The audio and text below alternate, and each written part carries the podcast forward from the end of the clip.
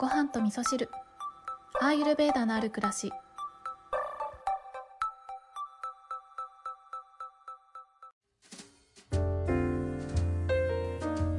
こんにちは土井京子です。今日は簡単更新になるかなと思うんですけれどもえっ、ー、と最近やってよかったこと取り入れてよかったことをお話ししようと思うんですけどえっ、ー、と、最近ですね、この、まあ、秋に入る、夏から秋に入るタイミングぐらいから、なるべくできる時は毎日アビアンガをやろうと思って、体にセサミオイルを塗って、で、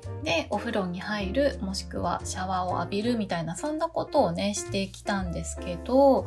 えっ、ー、と、前まではね、この体にオイルを塗りたくるっていうことがあんまり好きじゃなかったっていうことはね、番組の中でも結構言ってたんですけど、ただやっぱり繰り返しやるっていうことがね、ものすごく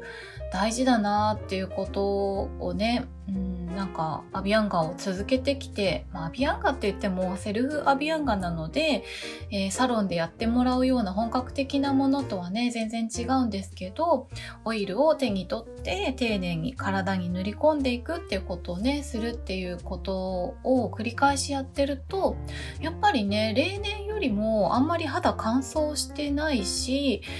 なんかあんまり不調っていう不調が出てきてないなっていうふうに感じてるんですよね。まあいろんな養生してるのでね何が一番良かったかっていうのはこれっていうふうには言えないんですけど特にね今年の場合は乾燥対策として体にオイルを、えー、たくさん塗り込むっていうことをしているのでまあ、それすごくいいんじゃないかなってことをね、実感し始めておりました。で、えっ、ー、と、このオイルを塗るっていうね、オイルに関して取り入れてよかったことなんですけど、あの、アビアンガを取り入れてよかったっていうのもね、もちろんそうなんですけど、アビアンガを行うための、えっ、ー、と、オイルですね。セサミオイルと、あとはもう一つトリファラオイルっていうのね、薬草が入ってるのをもあるんですけどその2種類を、えー、使い分けるというか気分によって使い分けて使ってるんですけどこのオイルをね両方とも最近ね、ポンプボトルにね、入れ替えたんですよ。本当に今更なんですけど、それがね、ものすごい使いやすくて、で、アビアンガ以外でも体の保湿をするためにセサミオイルを塗ってったりとかもしてるので、えー、そのね、オイルを入れたポンプボトルを洗面所にね、ポンって置いとくだけで気軽にじゃんじゃん使えるので、なんかその第一段階ですね、よっこらしょがなくなったっていうことで、ものすごい快適に使えるようになったんですよね。私はね、えっ、ー、と、無印良品で買ったシャンプーとか入れるボトルに入れてるんですけど、まあ、見た目もね、すっきりしてて、前からそのボトルはすごく好きだったので、この間ちょっとね、無印行った時に買い足してきたんですけど、すっごく良かったですね。で、えっ、ー、と、オイルプリング用のセサミオイルは、あの、結局同じセサミオイルを使ってるんですけど、これはね、えっ、ー、と、IKEA で買ったスパイスボトルにえー、入れて、えー、そこからねもうその瓶に口をつけてダイレクトに口に放り込んでオイルプリングをするっていうこともしてるんですけどこのこのボトルに移し替えるっていうのも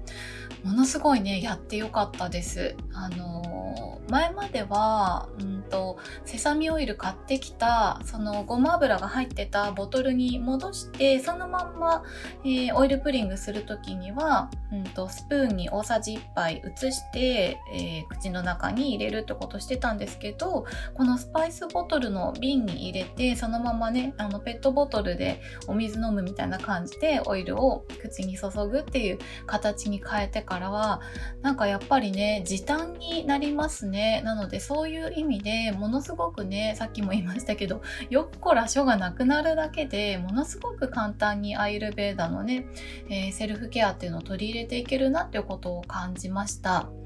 はい。ということで今日はね、簡単更新ということで、まあ、オイルをね、取り入れていくにあたり、えー、一つね、よっこらしょをなくすために、えー、ポンプボトルに入れたよとかね、えー、と、オイルプリングはオイルプリング用のボトルを作って入れたよっていうね、そんなお話をさせていただいたので、えー、もしね、まだオイルの、えー、ケアやってみたいけど、なんかちょっとね、ハードル高いんだよなっていう方は、その、使う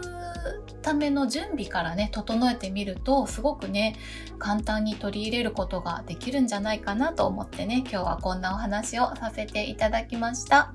それでは皆さん、今日も良い一日をお過ごしください。今日も聞いていただきましてありがとうございます。